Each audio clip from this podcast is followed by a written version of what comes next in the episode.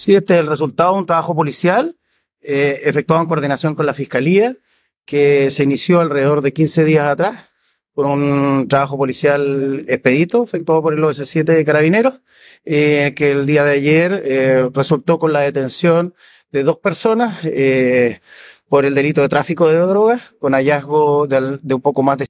medio de marihuana, eh, 700 gramos y fracción de